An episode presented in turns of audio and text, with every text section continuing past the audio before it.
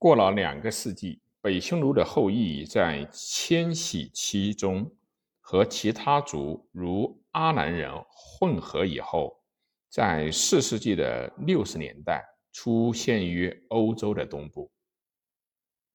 五世纪之初，匈奴已有欧洲之半，自高加索直达易北河，其后立国于匈牙利平原，以那里为中心。进而经略中欧。五世纪的五十年代末、六十年代初，匈奴主阿提拉的兵锋直逼君士坦丁堡和罗马城下，而且曾深入到高卢，攻陷奥尔良。当时罗马人称之为“上帝之鞭”。阿提拉使。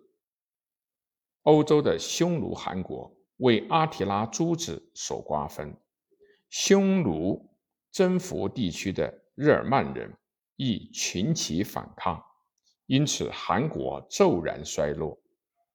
有些匈奴人定居多瑙河的右岸，其余的则回到了黑海草原。北匈奴西迁时经过了伊犁河流域，其羸弱不能去者。驻丘池北的伊斯瑟克湖畔，于五世纪的前半叶建越班国，地方数千里，众可二十余万。凉州人犹谓之单于王。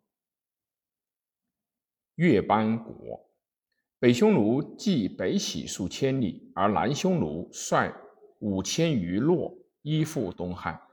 初居五原塞，不久迁至西河的美姬。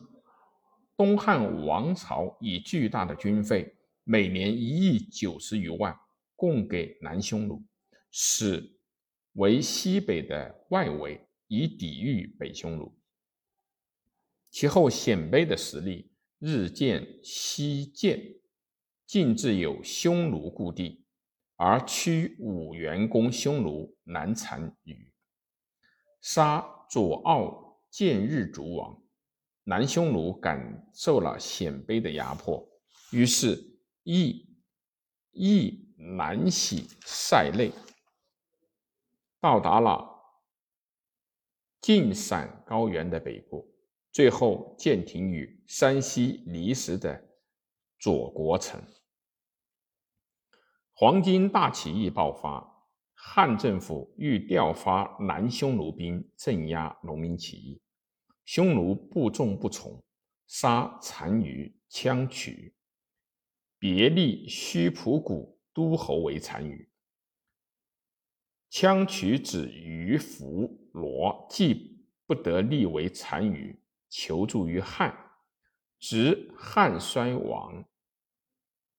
于弗罗随陈旭将数千骑与白波起义军合兵，略地赵魏，兵锋给予河南。